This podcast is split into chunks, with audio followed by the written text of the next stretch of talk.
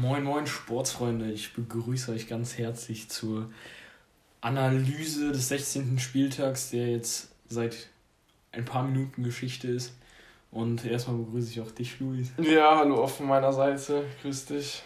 Ähm, ja, wir haben vor, uns jetzt mal ein bisschen akribischer mit dem Spieltag zu befassen und auch mal auf das eine oder andere Spiel mehr oder weniger einzugehen. Ähm, und einfach mal ein paar Punkte zu jedem Spiel ansprechen, äh, was uns beispielsweise gut gefallen hat, was auffällig war, was verbesserungsfähig ist und eins kann ich vorwegnehmen, es gab auch jetzt einige Spiele mit strittigen Aktionen und kuriosen Aktionen, ähm, wo wir auch drauf zu sprechen kommen werden. Ähm, das erste Spiel würde ich jetzt einfach mal sagen, ist das Topspiel des gestrigen Abends. Also heute ist Sonntag, nur damit die Zuhörer Bescheid wissen. Und zwar VfB Stuttgart gegen Borussia Mönchengladbach. Ähm, ich habe mich zu dem Spiel mal ein bisschen informiert und habe auch beispielsweise gelesen, äh, Gladbach hat schon 16 Punkte nach Führung abgegeben. das ist eine Menge. Stuttgart hingegen hat sieben Punkte ähm, noch nach Rückstand geholt. Also ist das ja schon eigentlich äh, zwei gegenüberliegende Pole, kann man so sagen. Ähm, hat man das für dich irgendwie im gestrigen Spiel vom Kampfgeist oder auch vom Willen sehen können? Ja, also man muss auf jeden Fall als allererstes mal ein Kompliment an die Stuttgarter aussprechen. Äh, das ist definitiv nicht selbstverständlich äh, ein Unentschieden äh, gegen Gladbach zu holen. Äh, die haben es auch äh, richtig gut gemacht, teilweise. Also, ähm, ja, da sprechen natürlich auch deine genannten Punkte mit den ähm, Nach also Nachführungen, Punktverlust und äh, Nachrückstand Punkt geholt. Äh, also ähm, ja, muss man sagen, die Stuttgarter im Moment richtig gut in Form und ähm, ja, dementsprechend auch verdienter Punkt gegen Gladbach.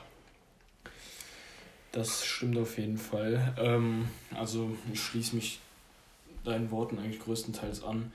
Äh, ich zitiere aus, auch aus dem Sportstudio. Äh, es hieß, es war ein sehr temporeiches und ähm, beidseitig offensives Spiel. Ähm, also wie es die Tabellenkonstellation vorher auch schon gezeigt hat, wollten da auf jeden Fall beide Mannschaften gewinnen. Ähm, für einen Aufsteiger ist es natürlich ein Erfolg, würde ich mal sagen. Ähm, wie du auch schon gesagt hast, gegen Gladbach dann zwar zu Hause einen Punkt zu holen, aber aufgrund der Pandemie momentan hat man ja zu Hause nicht unbedingt den Vorteil, den man sonst hat. Ähm, ja, wo ich dann schon auf das Ergebnis zu sprechen komme. Der Ausgleich ist sehr spät gefallen durch äh, Silas Wamangituka äh, durch einen Elfmeter. Und wo ich den Elfmeter jetzt schon anspreche, ähm, würde ich mal sagen, dass das an diesem Spieltag eigentlich die strittigste Situation ähm, wieder aufgrund des Videoassistents war. Ähm, ich würde gerne mal kurz deine Meinung einfach dazu hören, was du dazu sagst.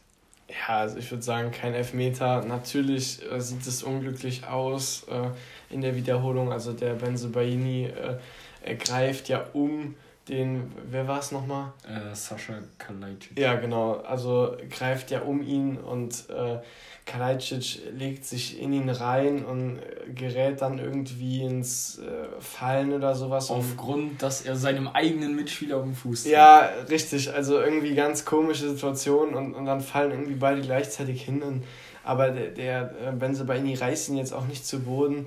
Natürlich hat er die Hände drum. Ja, ist natürlich unglücklich aber ich hätte nicht gegeben und ich meine, äh, jetzt, jetzt haben wir wieder das äh, äh, ja, leidige Thema Videobeweis. Also ich verstehe halt auch nicht, warum der Videobeweis sich da meldet. Das ist keine klare Fehlentscheidung, ihn nicht zu geben. Ähm, ja, kann ich nicht nachvollziehen. Ich weiß nicht, wie du das siehst, aber. Also ich kann mich deinen Worten nur anschließen, vor allem der letzte Satz war jetzt entscheidend. Dadurch, dass es keine klare Fehlentscheidung war, ist der Videoassistent nicht dazu angesprochen, sich einschalten zu müssen. Und aus dem Grund hätte man das Spiel einfach weiterlaufen lassen können. dann wäre natürlich Gladbach mit zwei Punkten mehr nach Hause gefahren und das Ergebnis wäre dadurch halt ein ganz anderes gewesen.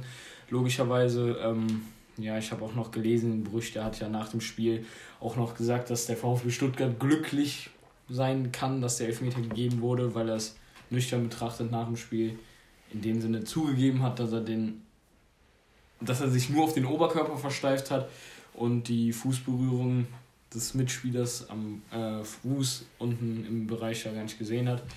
Ähm, dementsprechend würde ich abschließend sagen, dass es eigentlich ein gerechter Punkt war, aber von den Gegebenheiten für, Glut äh, für Stuttgart letztendlich schon relativ glücklich.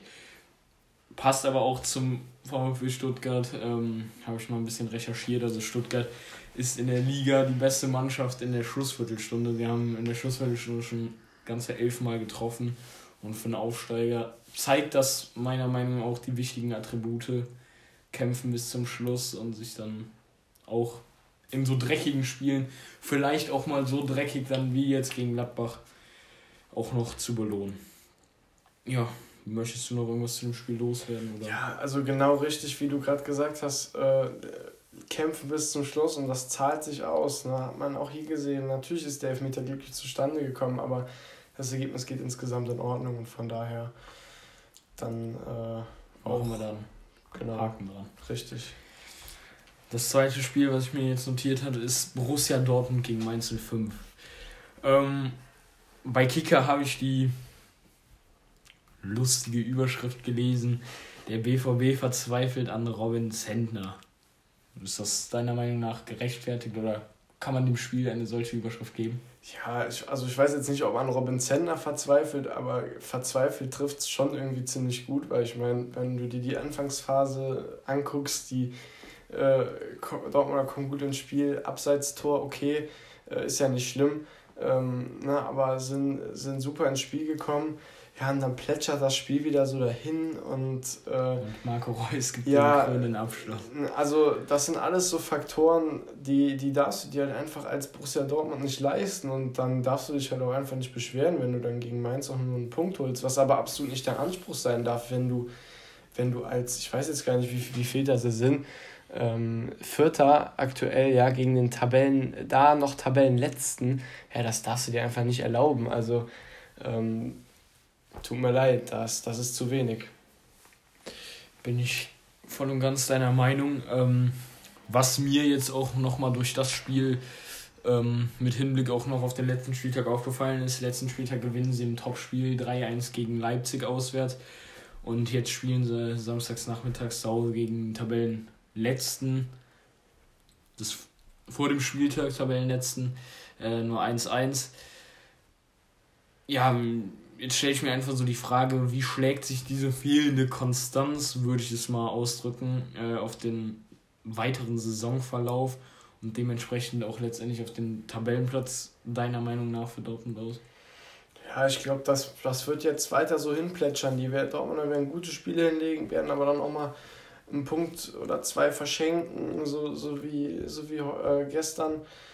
Ähm, ich, also ich sehe da jetzt ehrlich gesagt nicht irgendwie die Wende, ja, wo sie jetzt mal eine, eine richtige Serie hinlegen.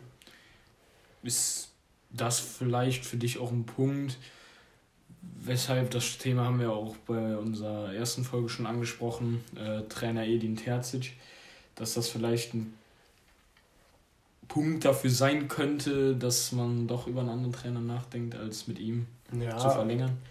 Ja, also ich fände es schade, ähm, aber klar, du hast recht. Ähm, wenn da keine wirkliche Konstanz in der Mannschaft ist, dann, dann muss man da nachdenken, ob der Trainer der richtige ist. Und äh, von daher, wie gesagt, du hast theoretisch die Alternativen.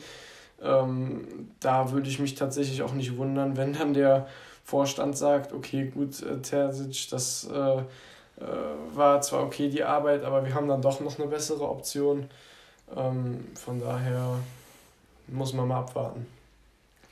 Habe ich auch beim letzten Mal schon gesagt, das Thema oder diese Trainerfrage in Dortmund wird uns noch über mehrere Wochen begleiten.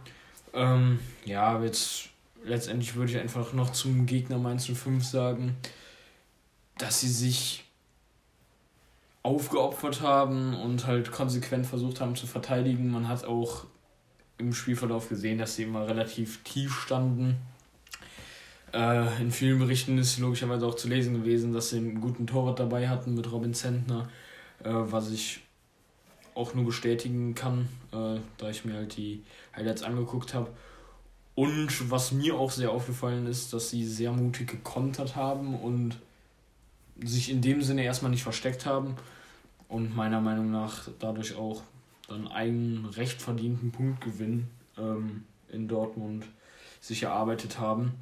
Ähm, möchtest du noch irgendwas zu den Mainzern Ja, die, die Mainz haben das klasse gemacht. Also die haben gekämpft bis zum Umfallen, ja, guten Torwart hinten drin gehabt, auch mal keine äh, eklatanten Fehler, ähm, also sauber gestanden, sind deutlich mehr gelaufen als die ähm, Dortmunder. Also 10 Kilometer ist auf jeden Fall ordentlich. Ähm, Aber das ist mir auch aufgefallen bei den Abstiegskandidaten, äh, beispielsweise Köln, die sind damals in Dortmund auch sehr viel mehr gelaufen als Dortmund.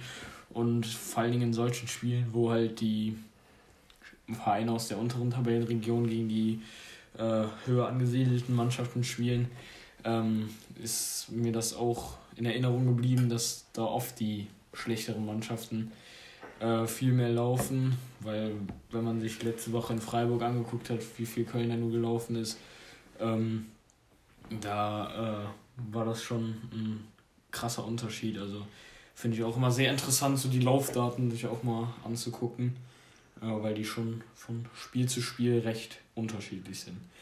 Ähm, ja, dann würde ich sagen, haben wir da auch genug Worte zu ähm, liegen lassen. Ähm, jetzt kommen wir zu Wolfsburg gegen Leipzig. Ich habe es als Topspiel der Nachmittagsspiele äh, im, in der ersten Folge bei der Bundesliga-Vorschau betitelt. Ähm, und meiner Meinung nach hat sich dies auch bestätigt. Der Spieltag war ja allgemein relativ langweilig, kann man mal so sagen. Ähm, also es war auch meiner Meinung nach, wie erwartet, ein sehr lebhaftes Spiel. Und äh, letztendlich, so wie ich es jetzt analysiert habe, sage ich jetzt mal auch ein Ch Chancenwucher, den Leipzig halt die drei Punkte gekostet hat. Ähm, sind das so Spiele, in denen Leipzig dann die nötigen Punkte liegen lässt, die sie dann vielleicht auch am Ende brauchen, um Bayern lange ärgern zu können? Ja, für Leipzig äh, wahrscheinlich zu wenig der Punkt. Ähm, für Wolfsburg muss man sagen, äh, klasse. Also das ähm, ja, war wirklich ein, ein Top-Spiel ähm, auch äh, sehr, sehr temporeich, sehr ereignisreich, direkt von Anfang an zwei relativ schnelle Tore ähm, in der ersten Halbzeit. Und ähm, ja, jetzt muss man natürlich bei Leipzig auch so ein bisschen schauen, dass man da nicht den äh, Anschluss nach oben verliert. Ähm, sind jetzt schon vier Punkte, aber ähm, ich denke, äh, Leipzig äh, hat äh, im Moment noch die Konstanz, ähm, und die werden sicherlich äh, wieder Gas geben ähm, und äh, da weiter äh, Punkte holen in, in Zukunft. Ähm, wo du es gerade schon angesprochen hast, für Wolfsburg kann man da ja schon von einem guten Erfolg sprechen, zu Hause gegen Leipzig einen Punkt zu holen. Ähm,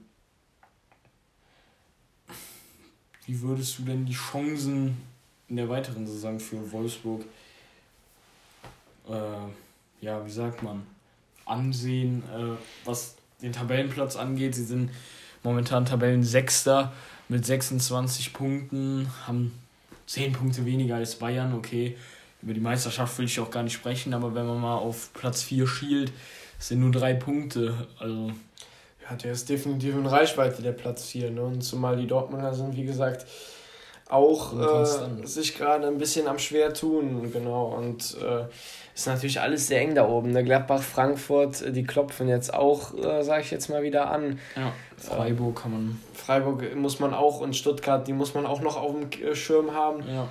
Ähm, von daher haben die äh, Wölfe es nicht leicht, aber sie machen es gut.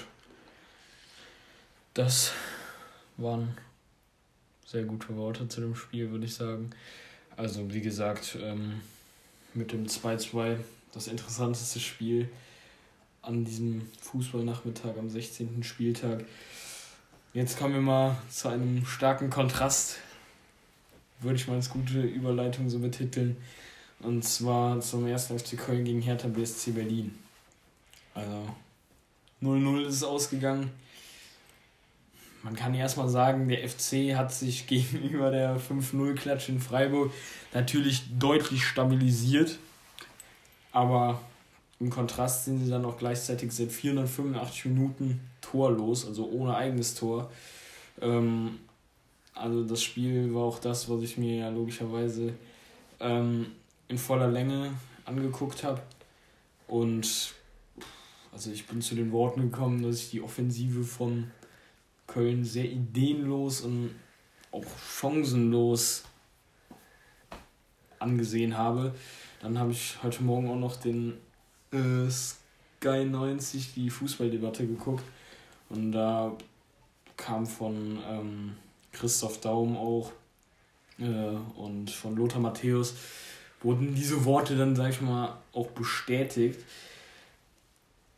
Und man macht sich auch Gedanken über Lösungen, wie man das vielleicht ändern kann. Also ich habe auch einen Artikel gelesen, man kommt oder man kann die alten Probleme wieder lösen, aber die alten Probleme bleiben trotzdem. Einmal auf die Defensive bezogen, dass man jetzt mal wieder Gegentor losgeblieben ist, aber vorne auch genauso wenig Tore dann gemacht hat. Ähm, wenn ich jetzt schon die Lösungen anspreche, glaubst du, da kann man sich noch intern behelfen oder man muss sich schon extern irgendwo bedienen? Ja, schwierige Frage. Ne? Ich glaube, der FC hat aktuell das Problem, dass da es mehrere Probleme gibt. Also einmal hast du ähm, die Defensive, ne, hast angesprochen, die Offensive, die zu wenig Tore schießt, die einfach zu harmlos ist. Und du hast natürlich auch, sage ich jetzt mal, zwar keinen schlechten Kader, aber ja, da fehlt so das gewisse Altwas. Äh, du hast keine richtigen Schlüsselspieler, ähm, keine Torgaranten. Ähm, und da jetzt nachzulegen, ist natürlich auch schwierig. Ähm, ja, ich weiß nicht, äh, du kennst dich im äh, Transfer-Business sicherlich besser aus als ich. hast du da irgendeine Idee, was der FC da machen könnte?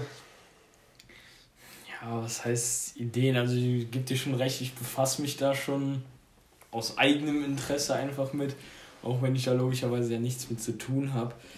Ähm, ja, also wie gesagt, äh, sieht man auch hier einen guten Kontrast. Hertha, sehr viel Geld zur Verfügung, haben viel eingekauft. Köln auch durch ja, jetzt die jetzige Situation. Äh, können sie nur sehr klamm mit Geld umgehen oder sind nur sehr klamm. Deswegen also ausgeben für neue Verpflichtungen kann man da eigentlich eher weniger. Deswegen würde ich mich als 1. FC Köln halt, wenn, auf Laien fokussieren oder halt auf ablösefreie Spieler. Ähm, also ich habe da mal ein bisschen recherchiert, auch äh, mir mal Leute angeguckt, die auch vielleicht schon Bundesliga-Vergangenheit haben. Und natürlich kommt da jetzt bei vielen Mannschaften dann ein Name wie Max Meyer dann ins Gespräch, der jetzt kürzlich seinen Vertrag bei Crystal Palace aufgelöst hat. Und was ja so ein Spieler wäre, der halt für Kreativität im Mittelfeld sorgen kann, wo man dann natürlich drüber streiten kann, äh, wie gut in Form ist der. Hat, glaube ich, seit einem Dreivierteljahr kein äh, Pflichtspiel mehr gemacht und sonst glaube ich nur für die U23 von Crystal Palace. Mm, da ist halt die Frage, wie schnell kann so ein Mann weiterhelfen. Dann habe ich heute noch gelesen, dass er beispielsweise jetzt aber auch Hoffenheim im Gespräch oder ins Gespräch gebracht wird. Bei seinem alten Verein in Schalke natürlich auch. Also, das ist so ein Spieler, den ich mir durchaus vorstellen könnte. Ähm, vorne? Ja, vorne auch schwierig. Ähm, da habe ich beispielsweise mal gelesen, dass ein Josip Drimic, der momentan bei Norwich City unter Vertrag steht, schon seit Wochen nicht mehr zum Kader gehört, in der zweiten englischen Liga. Aber der in Nürnberg und auch in Gladbach meiner Meinung nach, also das kommt jetzt von mir selber, also das habe ich nirgendwo gelesen, schon bewiesen hat, dass er weiß, wo das Tor steht. Und er ist meiner Meinung nach schon ein anderer Spielertyp als Modest auf jeden Fall und auch als ein Anderson und Tolo Arokodare. Ähm, der ist was spritziger, ja. kleiner, aber halt dynamischer ähm, als die anderen Stürmerkandidaten. Ähm, vielleicht könnte man äh, da mal über eine Laie sprechen. Ähm, und auch beim gleichen Verein, auch ein ehemaliger Bundesligaspieler, Moritz Leitner. Genau das gleiche Dilemma, sage ich jetzt mal. Äh, laut äh, Medienberichten ist er auch schon mit einigen Mannschaften in Kontakt, aber da wurden jetzt keine Namen genannt. Und äh, was auch schon länger feststeht, ist hier der ehemalige Stürmer von Roter Stern Belgrad. Da möchte ich mich gerade nicht an den Namen begeben. Da garantiere ich nämlich für keine richtige Aussprache. Boa Kaye oder so heißt okay. er, glaube ich. Ähm, 28 Jahre alt, wollte den Vertrag jetzt im Winter bei Belgrad nicht verlängern ähm, und wäre dementsprechend auch ablösefrei zu haben. Wäre vom Stürmertyp, soweit ich mich damit jetzt beschäftigt habe, eher so ein Modest 2.0, aber um es jetzt mal kurz und knapp zusammenzufassen, man muss was machen. Meiner Meinung nach schließe ich mich deinen Worten auch an, muss dies auch extern geschehen und ist nicht mehr mit den eigenen Spielern, die man momentan zur Verfügung hat, äh, zu realisieren. Ähm, meiner Meinung nach ein Kreativspieler und ein Stürmer. Ähm, ja, dazu kommt beim 1. FC Köln nur noch die Heimschwäche. 14 Spiele zu Hause jetzt ohne Sieg. Und da wir die Hertha jetzt nicht ganz ausgegrenzt lassen wollen, hm, muss ich schon sagen, also da kannst du mir auch recht geben, in der zweiten Halbzeit vor allen Dingen, ja, wenn es einen Sieger hätte geben müssen, wäre es die Hertha gewesen. Auch noch durch den Pfostenschuss, wo Horn eigentlich schon geschlagen war. Ähm, aber ein Spiel, wie es zu erwarten war, eigentlich beide Mannschaften haben sich nicht viel zugetraut. Also es kam auch nur zu wenigen Chancen, war sehr highlightarm und einen schönen Artikel gelesen, wo halt auch nochmal meiner Meinung nach eine Wahrheit zu Hertha dabei stand. Ähm, dass halt ein millionenschwerer Kader ist, der aber leider nur für das Mittelmaß gemacht ist und das momentan, so unterschreiben. Ja. Momentan aus härter Sicht nicht zu mehr imstande ist. Ja, tut mir leid, dass ich ja jetzt so viel drüber geredet habe, aber da merkt man auch, wie sehr mir der FC am Herz liegt. Ähm, ja, wollen wir zum nächsten Spiel kommen. Und auch zum nächsten Skandal somit. Und zwar zum Freitagsabendspiel Union Berlin gegen Bayern 04 Leverkusen. Also, ich habe mir das aktuelle Sportstudio angeguckt und der erste Satz, der da gefallen ist, wenn ich zitieren darf, ähm, ein Spiel, was von dem Rassismusvorfall gegenüber Nadim Amiri eigentlich überschattet wurde. Würdest du die Worte bestätigen oder wie ist deine Meinung allgemein dazu? Tja, also man hat wieder viel in den Medien drüber gelesen. Ähm, soll wohl äh, scheiß Afghane seitens äh, Hübner gefallen sein. Wiederum Runert, der äh, Präsident oder Manager, was er von äh, genau, Union der ist, meinte, mit dem Spieler geredet zu haben und dieser soll ihm gesagt haben, dass diese Worte von ihm aus nicht gefallen. Ja, der, sind. der meinte dann auch im Interview, er, er hätte auch das gar nicht gehört auf dem Platz live. Und dann kam der Hübner wiederum zum Amiri in die Kabine, was ich äh, sehr stark fand. Ähm, und hat es mit ihm direkt geklärt. Und ja. äh, Amiri hat dann auch gesagt, das ist für ihn abgehakt. Ähm, Nichtsdestotrotz, ich glaube, der DFB-Kontrollausschuss äh, ermittelt, äh, was ich auch richtig finde. Und ich glaube, Union sollte ja auch intern das äh, aufarbeiten, weil äh, wir wissen alle, dass äh, solche Aussagen, aber auch generell Rassismus, das hat auf dem Fußball und auch generell nirgendwo auf unserer Welt nichts zu suchen. Ähm, sorry für die Moralapostel, aber das muss einfach sein. Das, Bin kann, nicht, das kann nicht oft genug äh, gesagt werden.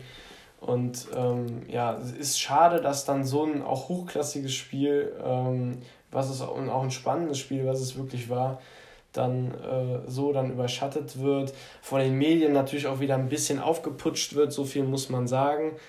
Ähm, aber ähm, ja, also äh, alles in allem ähm, ist das natürlich einfach äh, unnötig und äh, wie gesagt gehört nicht auf den Fußballplatz und auch nicht sonst irgendwo hin. Stimme ich dir auf jeden Fall voll und ganz zu. Ja, dann wollen wir bei dem Spiel vielleicht noch mal ein bisschen auf das Fußballerische dann auch speziell mal zurückkommen. In der ersten Halbzeit muss man schon sagen, weil Leverkusen klar überlegen, hatte auch klar die besseren Torchancen. Da hat sich Union eher noch ein bisschen zurückgehalten und versteckt und erstmal versucht, das eigene Tor zu verteidigen. Damit ging ähm, Bosch nach dem Spiel auch sehr kritisch um. Also er hat es auch so gesagt, dass wenn du die Torchancen, die er erarbeitest, dass der Fehler einfach in diesem Spiel war, dann davon den Chancen, die sie hatten, keine genutzt zu haben.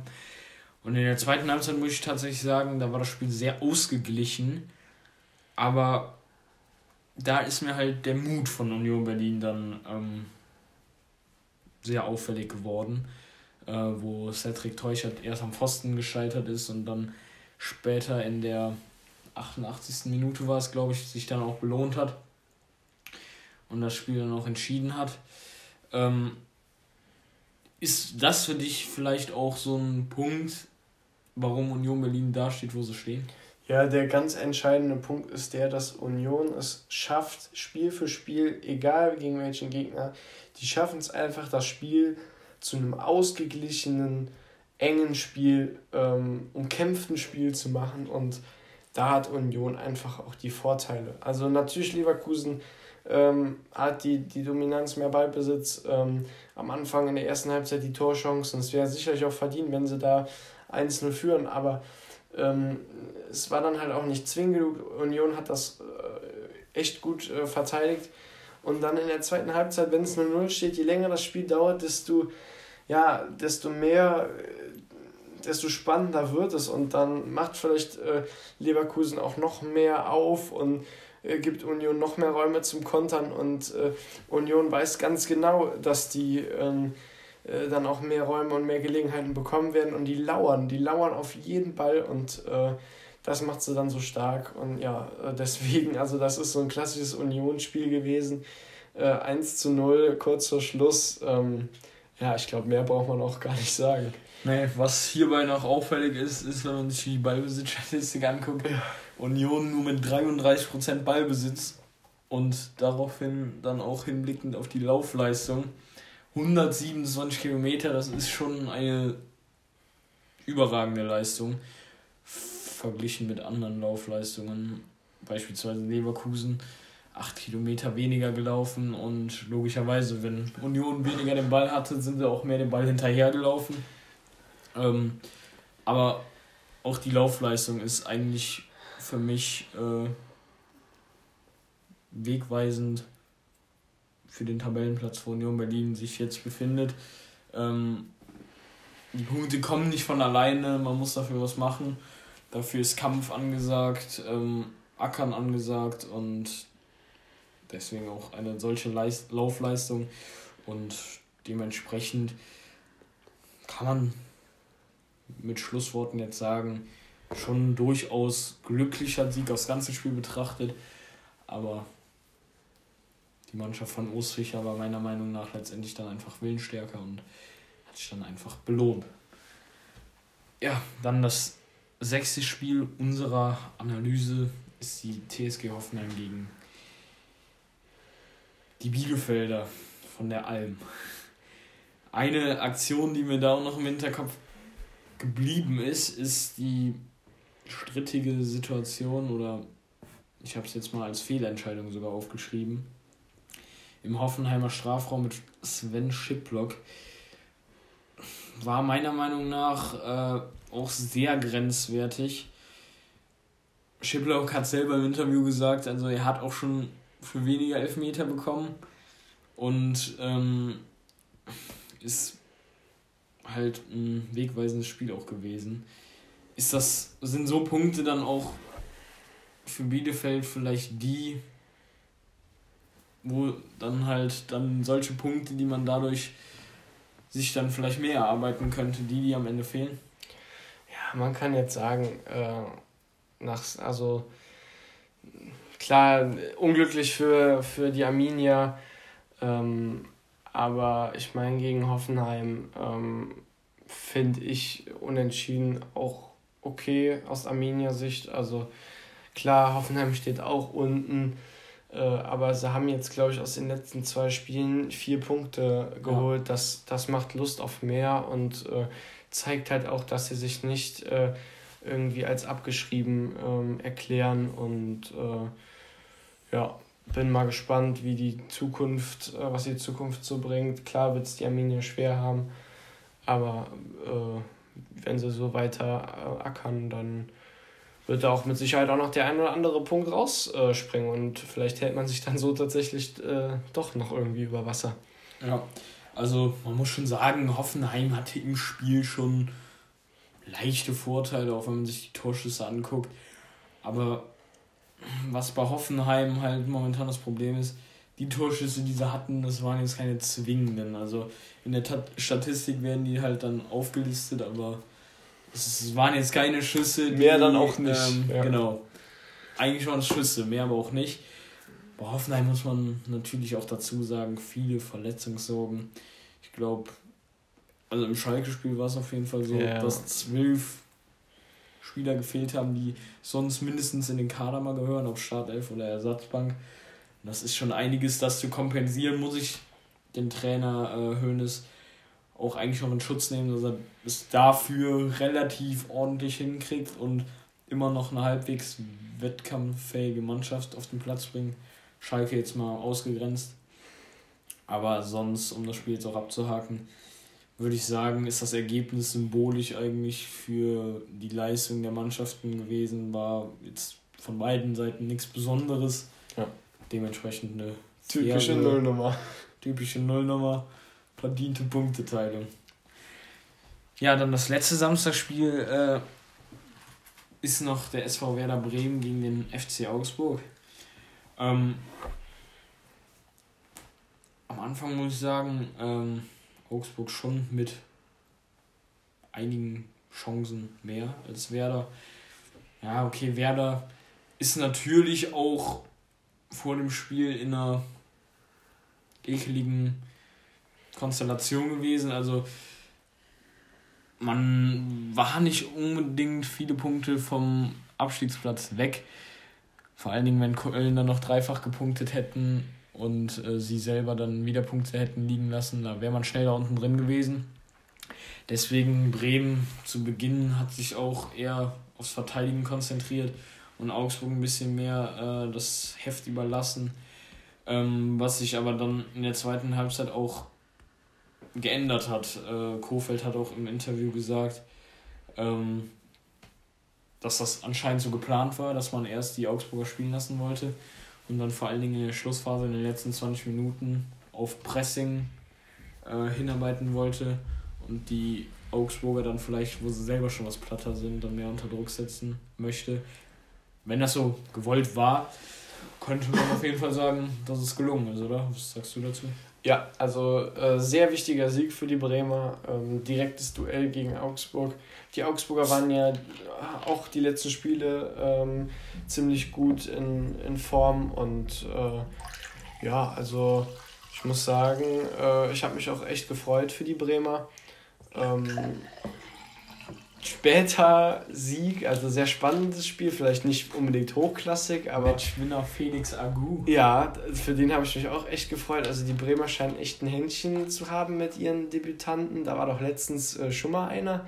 In Mainz, ja, ja. so ein junger Kerl, ja. Ähm, und äh, ja, also das, das hat mich echt gefreut und ähm, da hat man auch irgendwie wieder so die Bremer Mentalität zu spüren bekommen. Auch nochmal ein Heimsieg tut den Bremern sicherlich auch gut.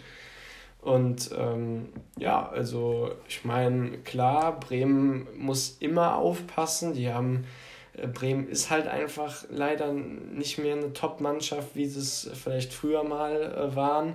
Ja, das, da muss man der Realität auch ins Auge sehen, aber äh, ich finde, diese Saison kriegen sie es schon eigentlich echt gut hin von Anfang an so ein bisschen weg von den Abstiegsrängen zu kommen. Natürlich muss man da auch immer so ein bisschen im Hinterkopf haben und sich nicht irgendwie auf den Lorbeeren ausruhen, aber dadurch, dass du halt auch jetzt im in sozusagen gesicherten Mittelfeld bist, hast du auch erstmal nicht so einen Erfolgsdruck. Du kannst Woche für Woche konzentriert und ruhig arbeiten, bist nicht so von den Medien erfasst und ich glaube, das kommt den Bremern hier ein bisschen zugute.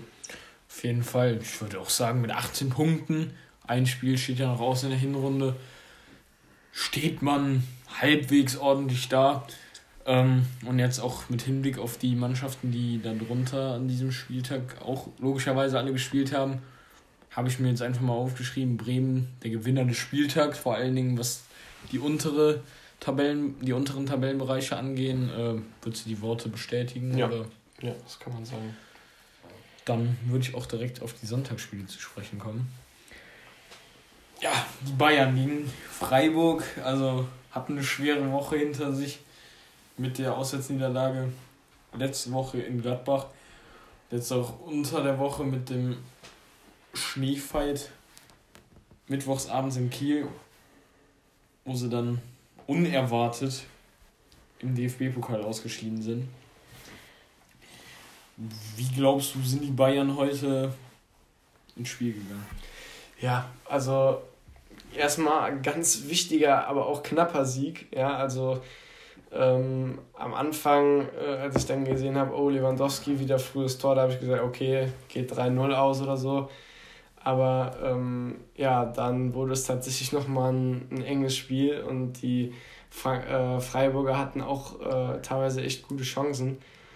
Ähm, aber ich finde, das äh, darf man halt auch nicht vergessen. Also Freiburg äh, war ja, du hast es letztens angesprochen, äh, die formstärkste Mannschaft. Ja, in und, Europa, ja. Und, genau, und äh, also fünf Spiele, alle gewonnen und ähm, ja, die haben auch ein Selbstvertrauen und deswegen und halt auch keine schlechte Mannschaft, ganz im Gegenteil. Das haben sie auch eigentlich über weite Strecken heute gezeigt. Also ich fand Richtig. den ja. Auftritt sehr beherzt, mutig. Hatten halt Pech mit dem frühen Gegentor und auch mit der frühen Auswechslung von Santa Maria, der direkt nach anderthalb Minuten sich verletzt hat, ausgewechselt werden musste. Amir Abrashi ist dann nachgerückt, der hat sich später auch noch verletzt. Also es sind auch beide Spieler, die dann jetzt vielleicht unter der Woche dann auch fehlen. Ähm, äh, wo ich ihn gerade sehe, Nikolas Höfler hat die fünfte gelbe Karte eingehandelt. Also die Sechserposition bin ich auf jeden Fall persönlich gespannt, wie Christian Streich diese Lücke dort jetzt unter der Woche schließt. Stellt er sich selber auf. Ja, Wäre auch mal interessant. ähm, nee, aber alles in allem sehr beherzter Auftritt von Freiburg. Auch für einen Bayern-Gegner relativ viel Ballbesitz mit 41 Prozent, muss ich sagen. Ähm, klar, dass Bayern wesentlich mehr Torschüsse hatte, äh, war zu erwarten. Auch wesentlich mehr gespielte Pässe. Aber Freiburg sollte sich meiner Meinung nach jetzt von dieser Niederlage gegen den Tabellenführer, muss man dazu sagen, äh, sollten sie sich jetzt nicht äh, zu sehr irgendwie mit beschäftigen abhaken, abhaken, weitermachen, genau. Ähm, nach fünf Siegen in Folge kann man auch mal gegen den Rekordmeister verlieren, ist da meiner Meinung zu. Ähm, und sie stehen auf einem ordentlichen neunten Tabellenplatz nach einem durchwachsenen Saisonstart. Also ich würde sagen, voll im Breisgau ist alles voll im Soll und sind auch alle durchaus zufrieden. Ja. Dann gehen wir jetzt noch auf das Abendspiel des Sonntags, des heutigen Abends an. Last but not least. Richtig. Äh, und es war das Heimspiel von Eintracht Frankfurt gegen Schalke 04. Man hat sich, würde ich jetzt mal sagen, vom Spiel viel erwartet. Ähm, Frankfurt in den letzten Wochen sich wieder stark Form verbessert.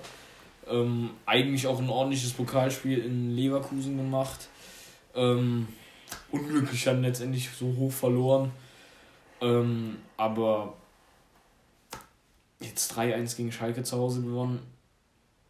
War, glaube ich, auch für Frankfurt ein nicht ganz einfaches Spiel von Anpfiff an. weil die Schalker kamen mit Rückenwind mit, einer, mit einem 4-0-Sieg äh, gegen Hoffenheim und mit einer mutigen Mannschaft eigentlich auch. Ähm, wie würdest du das Spiel jetzt so äh, Revue nochmal passieren lassen? Also wie würdest du es so beschreiben oder? Ja, also sehr souveräner Auftritt von den Frankfurtern. Die haben das von Anfang an echt stark gemacht. Schalke gar nicht erst ins Spiel reinkommen lassen. Nur ganz wenige Kontergelegenheiten. Also in der ersten Halbzeit äh, hatte Schalke eigentlich nur die eine Chance, die dann auch direkt zum Tor äh, geführt hat, weil zwei 30 Minuten, äh, 30 Sekunden später, glaube ja, ich. Ja, weil. Weil Hoppe wieder. Richtig, aber auch nur, weil Hinteregger und äh, Trapp so ein Missverständnis hatten. Also, äh, naja, aber ist auch menschlich und. Äh, Fall, ja.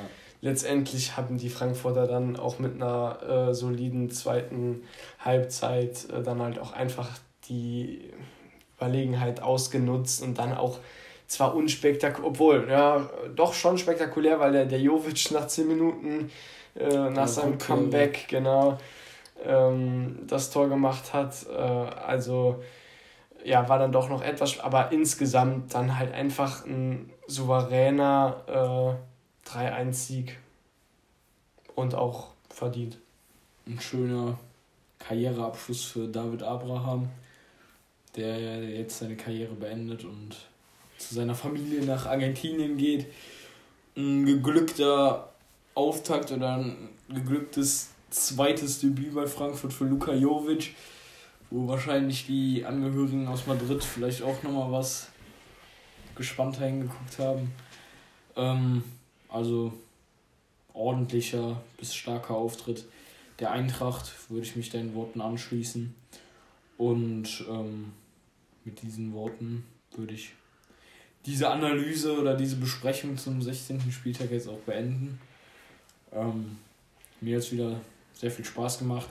Der Spieltag war zwar jetzt nicht so das Highlight, aber kommt auch mal vor. Hält mich jetzt nicht davon ab, äh, jetzt unter der Woche wieder Fußball zu gucken. Also ähm, ich gucke mir die Spiele gerne an und befasse mich auch gerne im Nachhinein noch damit. Ich denke mal, da geht es dir ähnlich. Ja, das ist halt auch Bundesliga, ne? Du hast vielleicht nicht immer die 5 zu 4 Siege, ja, aber es waren wieder alles enge Spiele ähm, und von daher äh, macht das auch irgendwie nur Lust auf mehr, weil wir haben eine, gut, jetzt hat sich Bayern ein bisschen abgesetzt, aber wir haben eine, eine super ähm, enge äh, ja, tab genau. Richtig, Tabellenspitze ist eng, äh, oberes Mittelfeld, unteres Mittelfeld, alles eng. Ja, wir haben äh, schon einen richtigen Abstiegskampf, jetzt schon, kann man sagen. Ja. Und ähm, ja, von daher ähm, macht das Lust auf mehr. Ähm, was ich auch noch gelesen habe, äh, bisher der Spieltag mit den meisten Unentschieden. Ja. Und auch ein Spieltag, wo du mal, wenn du genau hinguckst, keine einzige Auswärtsmannschaft hat drei Punkte holen können. Tatsächlich. Ähm, viele Unentschieden. Auch jetzt mit zwei 0-0 Spielen. Ist das deiner Meinung nach vielleicht jetzt noch kurz zum Abschluss ein Punkt, der vielleicht aufgrund des engmaschigen Terminplans auch, dass das halt Aspekte sind, die sich darauf äh, dann äh, beziehen können, weil dann eine Mannschaft dann vielleicht nicht mehr die Körner am Ende hat, um auch mal offensiv vielleicht Meter mehr zu gehen, um sich dann am Ende noch zu belohnen und sich dann beide Mannschaften sagen, ja komm, sind wir jetzt mal mit zufrieden oder müssen wir mit zufrieden sein, weil auch wenn du dir äh, die unteren Plätze in der Tabelle anguckst, ähm, sieben Punkte, die Schalke und Mainz jetzt haben, da bist du eigentlich schon so gut wie abgestiegen. Aber wenn du darüber guckst, das sichere Ufer beginnt bei Bielefeld mit 14 Punkten. Okay, es sind sieben Punkte, aber meiner Meinung nach eine Anzahl, die man auf jeden Fall noch in den übrigen 18 Spielen aufholen kann. Ähm, ja. Jetzt nochmal auf die Frage zurückzukommen, diese engen Spiele und auch vielleicht mal Spiele mit weniger Mut ist das für dich ein Grund aufgrund des Terminplans? Ja, der Terminplan ist eng. Äh, offene Schlagabtäusche, äh, die äh, sieht man immer äh, seltener. Von daher ja, muss das auch ein Stück weit mit dem Terminkalender zusammenhängen. Ich hoffe, dass es dann äh, jetzt in der kommenden englischen Woche ähm, wieder etwas, äh, ja, mehr Highlights gibt. Richtig, mehr Tore. Vielleicht ein bisschen mehr Spannung, genau, was die und, Ergebnisse angeht. Und offenere Spiele, einfach also nicht vom, also einfach mit, wo es eher auch mal hin und her geht und, und nicht so, ja, Mittelfeld geplänkelt, sag ich jetzt mal, aber äh, ich denke, da, da werden wir auch noch auf unsere Kosten kommen. Auf jeden Fall, also ich freue mich auch jetzt auf die englische Woche. Hab schon mal einen Blick drauf geworfen, sind ordentliche Spiele dabei. Ich kann mich, glaube ich, daran erinnern. Leverkusen gegen Dortmund unter anderem. Union Berlin gegen Leipzig. Also seid auch gespannt auf unsere Vorschau auf den 17. Spieltag. Wird jetzt auch bald folgen und würde ich jetzt erstmal sagen. Schönen Abend noch. Bis dann. Macht's gut. Ciao.